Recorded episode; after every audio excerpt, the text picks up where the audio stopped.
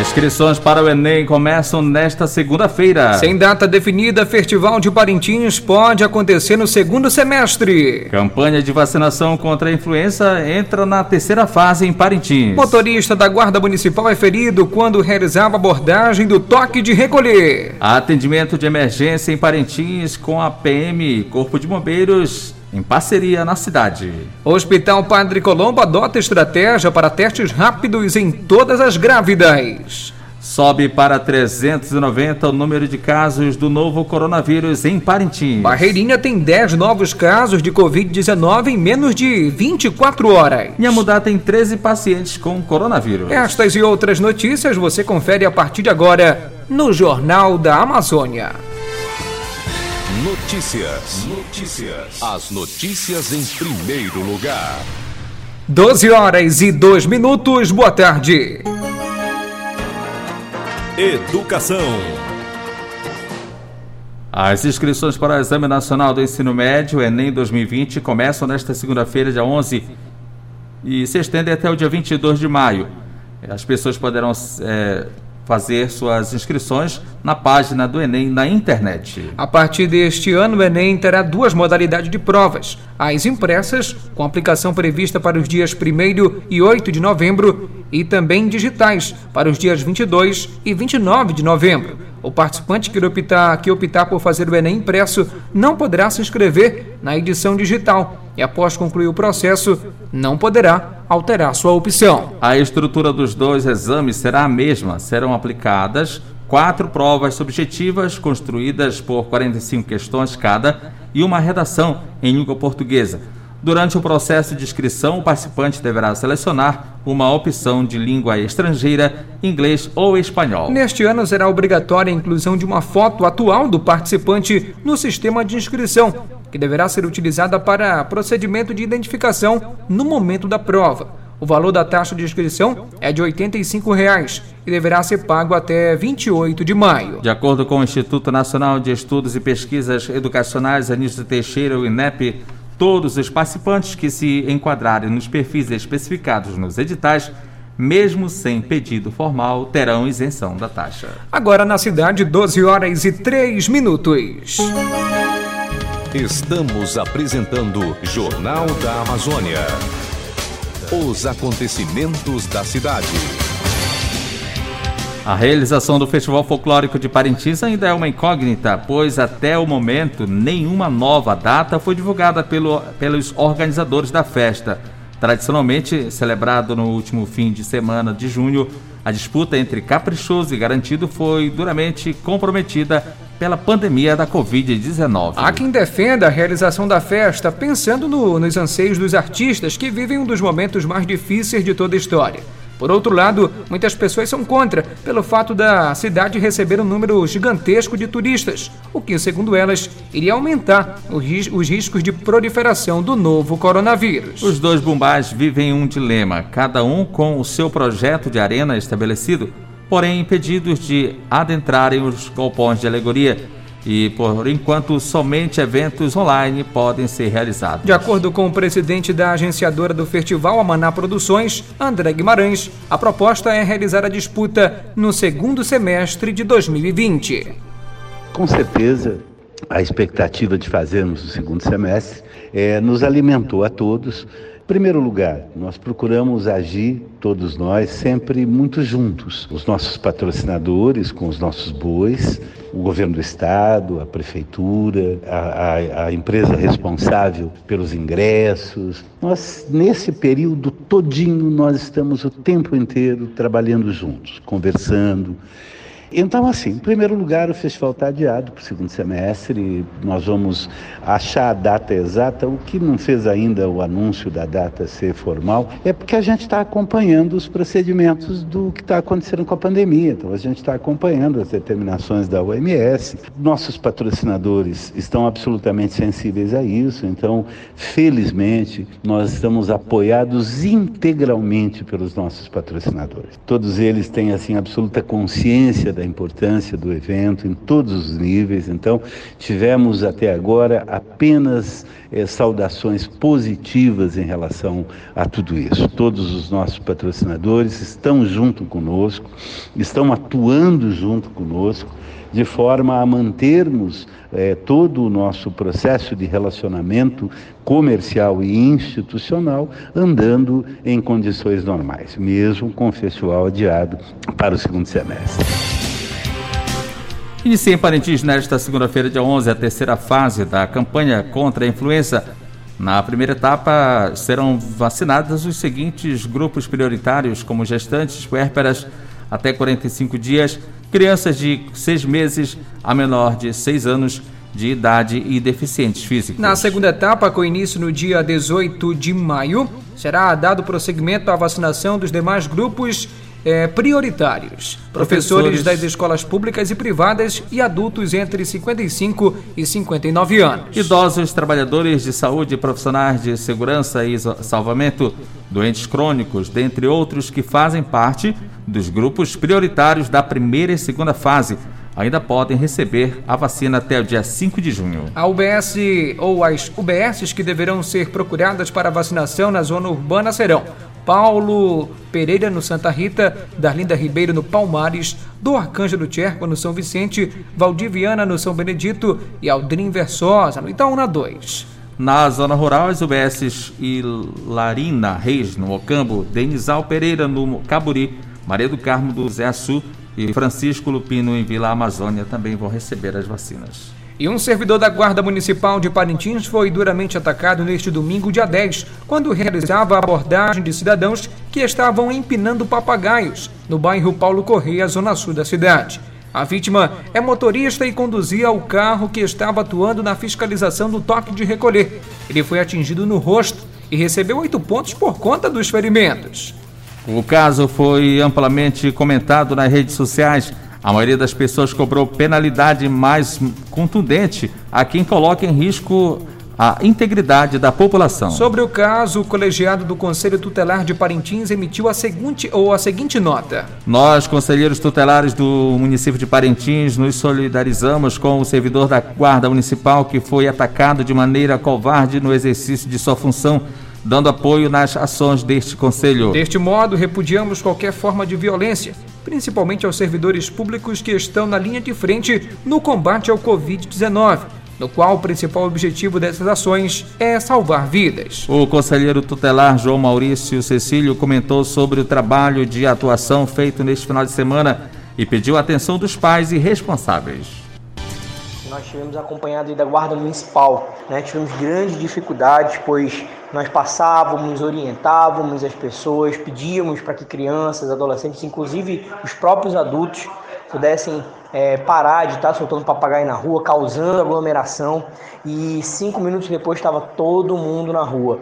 Inclusive a guarda municipal chegou a recolher aí algumas linhas de papagaio, alguns papagaios, mas infelizmente a população ainda não reconheceu a gravidade da situação que nós estamos vivenciando. Né? Pessoas aí irresponsáveis que estiveram na rua, inclusive nós tivemos um fato extremamente lamentável que foi o ataque aí próximo ao campo do São Paulo da guarda municipal, onde um dos guardas aí foi aí atingido por pedras, né? O carro foi apedrejado também, inclusive, né? Isso é um fato que nós devemos lamentar enquanto conselho tutelar, até nos solidarizamos aí com a guarda e agradecemos o apoio que foi nos dado, né? tanto nesse sábado quanto nesse domingo, mas fazer esse alerta para a comunidade, né? Para os pais, para os responsáveis, nós precisamos assumir essa grande responsabilidade, chamar para nós, né? Termos aí uma postura mais enérgica diante dos nossos filhos, nós não precisamos ser violentos, nós precisamos é, sim ter uma postura de autoridade dentro de casa. Quem manda é o pai, é a mãe, é o responsável. Crianças e adolescentes precisam respeitar, precisam obedecer, certo? A gente acaba ouvindo de muitos pais que não sabem mais o que fazer, que filho filha não obedecem, vivem na rua. Gente, o momento é de consciência. Então, crianças, adolescentes ouçam, obedeçam. Né? Adultos que, infelizmente, também até se comparam a crianças né? Nós não estamos num momento de lazer e precisamos assumir essa grande responsabilidade. Né? Precisamos fazer aqui agora para que nós possamos enfrentar e acabar de uma vez né, com essa questão da propagação desse vírus. Há uma semana, os moradores de Barreirinha reclamaram da precariedade da telefonia móvel na cidade, principalmente quanto aos serviços da operadora. Entre elas a Vivo, a linha com maior número de clientes no município. A instabilidade no sinal provoca interrupções de chamadas e falhas na rede da internet. Além dos danos para a comunicação pessoal, o problema tem provocado prejuízos econômicos para estabelecimentos comerciais que necessitam da linha para realizar serviços de delivery neste momento de pandemia. Por conta disso, a Defensoria Pública do Estado, por meio do Polo do Baixo Amazonas, encaminhou um ofício para operadoras Vivo e Claro. O defensor público Gustavo Cardoso comenta sobre o assunto e explica que a ideia é notificar para que a situação seja resolvida no prazo de 48 horas. Nos últimos dias, a gente recebeu inúmeras reclamações legítimas por parte dos cidadãos a respeito, principalmente das empresas Claro e Vivo, no que tange ao serviço de telefonia e também de internet. A gente precisa encarar esse problema como um problema sério, porque quando as pessoas não conseguem usar seu telefone, a internet, elas acabam perdendo oportunidades, inclusive de trabalho. A gente sabe como gira a economia local. Então, isso não é um mero detalhe, isso é coisa muito séria e tem impacto na comunidade. Desta forma, a Defensoria Pública decidiu oficiar essas duas empresas, a Vivo e a Claro, estabelecendo um prazo de 48 horas para que seja dada uma resposta em relação ao tema, explicando-se o porquê dessa indisponibilidade atual, dessa oscilação no sinal tanto de telefonia como de internet, ou ainda para que já seja resolvido nesse prazo. Se as empresas não fizerem isso, o que é que pode acontecer? Pode acontecer da Defensoria Pública ajuizar uma ação civil pública, buscando que as empresas sejam obrigadas a resolver em determinado prazo, e aí já vai ser uma obrigação judicial, como também via ser condenada ao pagamento, isso se aplica tanto a Claro quanto a Vivo, condenada ao pagamento de danos morais coletivos. E hoje a Anatel também será notificada ou oficiada pelo péssimo sinal de telefonia e de internet a gente vai também registrar uma reclamação perante a Anatel, porque a Anatel é a agência reguladora e exerce um poder sobre essas empresas, então é importante que a gente atue nas duas frentes, tanto oficiando as empresas como também dando a notícia do fato à Anatel, que é a agência reguladora. Quando a gente tiver uma informação concreta, resposta a esses ofícios, novamente a gente repassa todas as informações para a população e fiquem muito à vontade para entrar em contato com a Defensoria Pública. Através de um sistema doado pela Prefeitura, passa a funcionar em Parintins o atendimento de chamadas de emergência pelos números 190 da Polícia Militar e 193 do Corpo de Bombeiros. Agora, todas as chamadas aos números serão encaminhadas aos quartéis do município. As centrais receberão chamadas através de celulares e telefones fixos gratuitamente. É um serviço fácil, ágil e amplo que estamos colocando à disposição da população através desta segunda parceria que temos com a Polícia Militar e Corpo de Bombeiros. Aos 65 anos, a merendeira Terezinha Celani venceu o coronavírus depois de 15 dias de internação em duas unidades de saúde da rede estadual. Há menos de uma semana em casa, após receber alta médica, ela comemora por poder passar o Dia das Mães ao lado de quatro filhos e seis netos. Eu me sinto agradecido muito a Deus, né, por estar aqui com meus filhos, né. Muito feliz, né, de estar aqui, né, e que tem orado muitas pessoas que estão lá, as mães, né, ou os filhos. E eu só felicidade mesmo, né, de estar aqui com meus filhos, né meus netos, com a minha nora. a família é tudo para mim, né? É a base né, de uma família. Eu tenho um filho maravilhoso, graças a Deus. Mas é assim, é só felicidade mesmo estar com meus filhos aqui, né? Ter esse privilégio que Deus me deu, né? De estar aqui com eles Dia das Mães. Né? Mesmo com sintomas como dor de cabeça, falta de ar e falta de apetite, ela conta que a parte mais difícil na internação era estar longe dos familiares, sem saber quando iria revê-los. O meu pavor lá era assim, de ficar só, longe dos meus filhos, da minha casa. Mas certeza, certeza eu tinha que eu ia voltar para minha casa. Eu precisava, Senhor, eu preciso ir, eu preciso começar com meus filhos. Eu preciso contar para as pessoas o que é essa doença. Este Dia das Mães também vai ter um significado diferente para profissionais que estão atuando na linha de frente do combate ao novo coronavírus. É o caso da cirurgiã dentista e tenente Vanessa Marques, do Corpo de Bombeiros Militar do Amazonas, que integra a equipe do Hospital de Combate da Newton Lins. Mãe de uma menina de dois anos, ela entende que não vai poder comemorar a data como os outros anos, em respeito ao distanciamento social. Principal, né, no Dia das Mães é a gente estar junto às pessoas que a gente ama. É a única coisa que eu lamento nesse ano de diferente é não poder estar junto da minha mãe. Mas eu vou estar em casa com saúde, né, com a minha filha, com meu marido, todos nós com saúde, graças a Deus. Então, na verdade, a gente tem que agradecer. Para ela, não há nada mais significativo ou gratificante do que contribuir para a recuperação dos pacientes sentir que de alguma forma a gente está contribuindo para que essas pessoas retornem para suas casas com saúde é muito gratificante. Realmente é o que faz a gente vencer o cansaço. Assim, são as duas coisas que mais me dão força hoje em dia: assistir às altas e chegar em casa e ser recebida por eles dois. Assim, é o que renova as energias para os próximos dias que vêm. A possibilidade da presença de coronavírus nos produtos e embalagens de supermercados e feiras deve ser a preocupação na hora de chegar em casa com as compras. Os riscos de contrair a Covid-19 já fizeram muitos repensarem nos hábitos.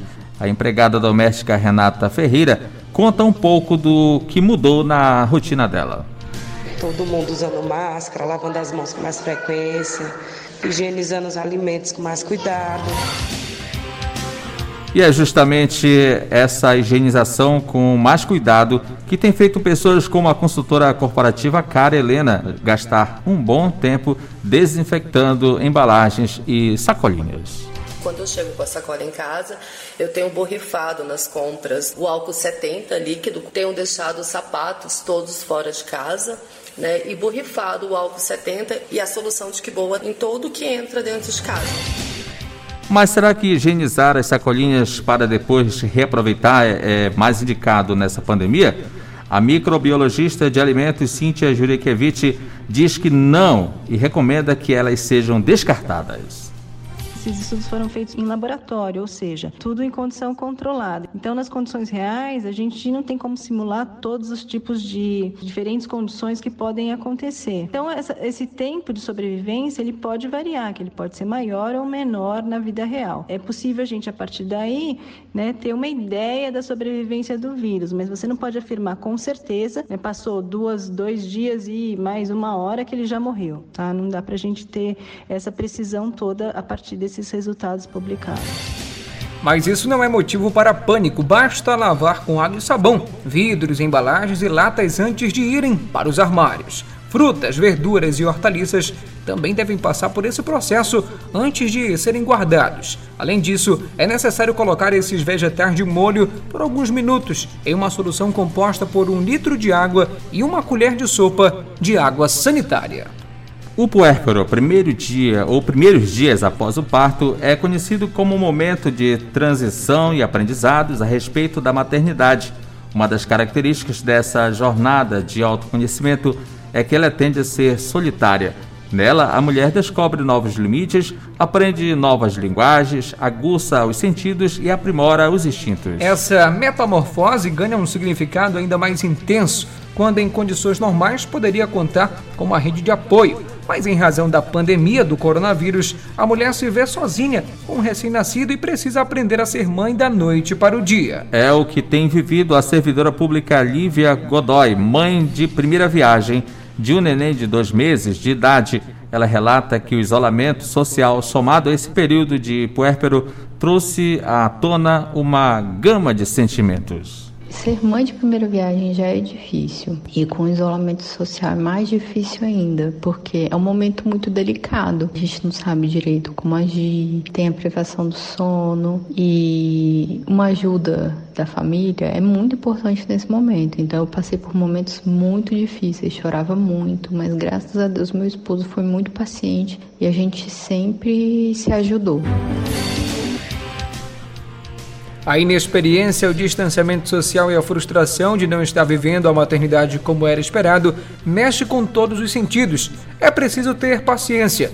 Só que uma mãe quer ter um abraço da família. E isso é justamente o que não se pode ter neste momento em que a pandemia não permite estar perto de quem a gente ama. Ao longo dos dias foram chegando as notícias de que estavam tendo casos aqui, então foi muito ruim porque a gente teve que se separar da nossa família. Meus pais fizeram uma viagem e eu não pude interagir com eles, então foi muito difícil os primeiros dias. 12 horas e 21 minutos. Saúde. O Hospital Padre Colombo, unidade de referência em obstetrícia de Parintins, adotou estratégia de realizar teste rápido para o novo coronavírus em todas as grávidas, ao dar entrada no hospital. A doutora Rafaela Cefai, ginecologista obstetra, explica sobre esta metodologia foi é, montada uma ala do hospital intitulada de Sala Rosa, que é um isolamento para as pacientes que fizerem seu exame e ele der positivo para o coronavírus. As pacientes que fizerem seus exames e derem negativas, elas seguem normalmente para obstetrícia. E as pacientes positivadas vão ficar isoladas nessa sala rosa. Na sexta-feira, dia 8, a médica realizou o primeiro parto por cesariana em paciente positivada com a Covid-19 e garante que não houve intercorrência no procedimento. Era uma paciente que tinha cesárea anterior, a sua idade gestacional estava um pouco avançada, que a gente intitula de pós-datismo. A cesárea ocorreu tudo bem, foi tudo bem, mãe e filho passam bem. No momento que há um nascimento de um bebê de uma mãe positiva, a mãe segue para a sala rosa após o procedimento e o bebê fica na UCI. A obstetra afirma que a mãe positiva para o novo coronavírus pode amamentar normalmente o recém-nascido, mas reforça sobre os cuidados com a higiene. Não há estudos que dizem que há transmissão do vírus no leite materno. A mãe com sintomas gripais pode transmitir o coronavírus para o seu RN. Por isso, a gente reforça a importância da higiene das mãos corporais, de amamentar com máscara, com gorro. Na verdade, se houver transmissão do vírus pro bebê, a transmissão vai ser da mãe pro bebê e não do leite. A profissional alerta sobre o parto domiciliar e tranquiliza as grávidas que estejam próximas de dar à luz a procurar o Hospital Padre Colombo que elas possam ir ao hospital com segurança, de saber de que ela não vai estar de repente do lado de uma paciente que está positiva, porque realmente todas as gestantes vão ser separadas. As pacientes que positivarem vão ser separadas das pacientes que não, não são positivas para o coronavírus. E isso é muito importante que ela vá para o hospital se sentindo segura. Por quê? Porque muitas pacientes estão com medo de ir ao hospital e estão insistindo em partos domiciliares, o que a gente não orienta por ser muito perigoso. Parintins registrou mais 13 casos do novo coronavírus neste domingo, dia 10, e elevou o número de infectados para 390. O balanço divulgado pela Secretaria de Saúde apontou ainda mais três óbitos, totalizando 31 mortes pela doença no município. Mais seis pessoas estão recuperadas e agora são 175 pacientes fora do período de transmissão do vírus. Ainda de acordo com o boletim, 784 pessoas estão em monitoramento por terem contato com infectados ou estiveram em locais com grande circulação do novo coronavírus. E subiu para 42 o número de casos confirmados de Covid-19 no município de Barreirinha, como aponta o boletim epidemiológico divulgado pela Secretaria Municipal de Saúde, a Censa e Gerência de Vigilância em Saúde. A atualização dos dados foi feita neste domingo, dia 10, às 14 horas. A Secretaria Municipal de Nemundá informou que todos os pacientes testados positivos para a Covid-19 estão tendo acompanhamento de uma equipe médica que tem o comando do Dr. Bruno Almeida. Ainda de acordo com a secretaria, todos estão respondendo de forma positiva aos medicamentos. O município atualmente tem confirmados 13 pacientes do, positivos de coronavírus, um óbito e ainda um paciente recuperado. A Secretaria de Saúde do município de Faro, no Pará, atualizou na manhã desta segunda-feira, dia 11, os dados dos casos de Covid-19 no município paraense. Dos três casos confirmados positivos no município, um está internado e passa bem, um está em tratamento domiciliar, se recuperando bem, e um paciente também está em tratamento domiciliar, não apresentando sintomas. Esse é o assintomático o que preocupa os profissionais de saúde daquele município, pois está infectado, porém não apresenta sintomas. esses hospedeiros eh, do vírus.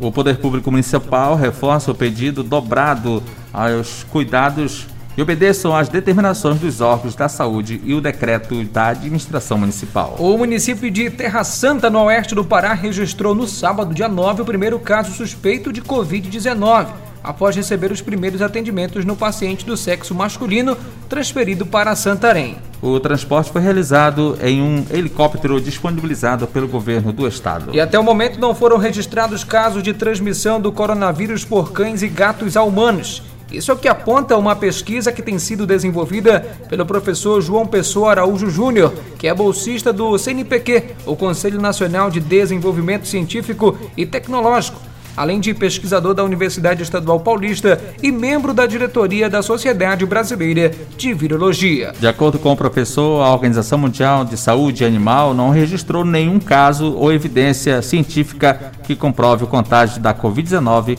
por meio dos cães e gatos. O número de novos casos do novo coronavírus no Amazonas durante a primeira semana de maio é 10 vezes maior, comparando os números de contaminados durante o mesmo período do mês de abril. Enquanto nos primeiros sete dias de abril o número de contaminados era de 461, o início de maio teve novos 4.854 casos. Os números significativos representam um aumento de 950% de abril para maio. Uma das justificativas para a solução, ou seja, para a evolução exponencial dos números, é a falta de adesão ao isolamento social.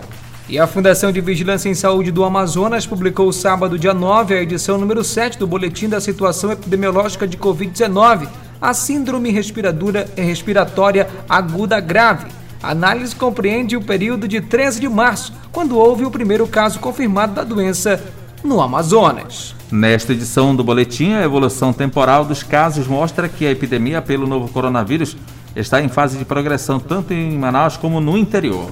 A diretora-presidente da Fundação de Vigilância em Saúde, Rosimeire Costa Pinto, assinala que a síndrome respiratória aguda grave pode levar a complicações clínicas e internações hospitalares. A maioria das infecções é de origem viral, dentre elas a influenza A e B, síndrome sincicial respiratório, adenovírus, para-influenza, coronavírus e também metpneumovírus são as mais frequentes, explicou. Em 2020 até o dia 6 de maio foram notificados 3.952 casos que atendem à definição da síndrome respiratória aguda. Começa nesta segunda-feira, dia 11, mais uma fase da campanha nacional de vacinação contra a gripe. De acordo com o Ministério da Saúde, esta fase da campanha será dividida em duas etapas. Entre os dias 11 e 17 de maio, terá como público-alvo pessoas com deficiência, crianças de seis meses, menores de seis anos, gestantes e mães no pós-parto até 45 dias. Na segunda etapa, entre 18 de maio e 5 de junho, serão incluídos professores das escolas públicas e privadas, adultos de 55 a 59 anos de idade. Segundo o governo, a exemplo das demais fases, a meta é vacinar pelo menos 90% de cada um dos grupos até dia 5 de junho, data em que a campanha nacional de vacinação se encerra. De acordo com a psicóloga Raquel Machado, a ansiedade e o medo neste tempo de pandemia são considerados normais no entanto, se o sofrimento psíquico é recorrente, é necessário procurar ajuda profissional. É, esse período que todos nós estamos vivenciando em meio à pandemia por conta da Covid-19 tem sido de fato bastante desafiador. Então, é muito importante que, além de seguirmos as orientações dos órgãos de saúde, nós possamos também manter a calma e cuidar da nossa saúde mental. Então, o estado emocional de uma pessoa que enfrenta uma doença crônica e que nesse momento ainda precisa lidar com a sensação de insegurança, o medo de uma possível contaminação do vírus, a angústia do isolamento social, precisa, sem dúvida, de uma maior atenção e de cuidado redobrado. Sim, a depressão e a ansiedade, elas precisam ser diagnosticadas, né? De fato, elas são, é, umas doen são doenças mentais, né? E precisam de acompanhamento, tanto de um psiquiatra quanto de um psicólogo. Então, a tristeza, nesse momento, o medo, a sensação de insegurança é natural da condição humana. Mas quando isso se torna recorrente, a gente já precisa observar os sinais e encaminhar para um acompanhamento. Então, por isso que é importante observar os sinais, né? Se o paciente não é, entende que isso é necessário, né, ser tratado como uma doença, é importante que a família seja um suporte nesse momento, né? Observe os sinais e possa ser levado para um acompanhamento. Porque muitas vezes o paciente não percebe que está doente, né? Uhum. Então é preciso que alguém sinalize isso para eles. Talvez até por desconhecimento, acha que faz parte das próprias características da personalidade, mas enfim, quando é uma doença, precisa ser tratado. Então, a depressão, a ansiedade vai nos dando sinais e são sintomas que a gente precisa de fato tratar. A última informação, atualizando o boletim informativo epidemiológico de Terra Santa, no oeste do Pará, são três casos confirmados de Covid-19 naquele município, sendo que dois estão recuperados fora do período de transmissão. E o suspeito, portanto, foi encaminhado de helicóptero para o vizinho município de Santarém, também no estado do Pará. Agora na cidade, 12 horas e 31 minutos. Jornal da Amazônia. Jornal da Amazônia. Muito bem, chegamos ao final desta edição do Jornal da Amazônia, uma produção e realização do Departamento de Jornalismo do Sistema Alvorada de Comunicação, emissora da Fundação Evangelho Anunciante. Mesa de áudio Lian Cavalcante. Transmissores Didi Duarte. Reportagens Ednilson Marcel, Marcos Felipe, Neucilino Santarém e Rafaela Soares. Direção Executiva Padre Carlos Caridade. Coordenação de Programação Lucili Monteiro. A edição para Ednilson Maciel. A apresentação de Marcos Felipe. E Ednilson Maciel. O Jornal da Amazônia transmitido pelas emissoras de rádio do Sistema Alvorada de Comunicação, AM, FM e Rádio Online. O Jornal da Amazônia volta amanhã, ao meio-dia. Alvorada 52 anos, missão de informar, educar e evangelizar. Na sequência da programação tem Meu Cristo Jovem, especial para a catequese da Diocese de Parintins. Para você, uma boa tarde. Boa semana. Tchau, tchau.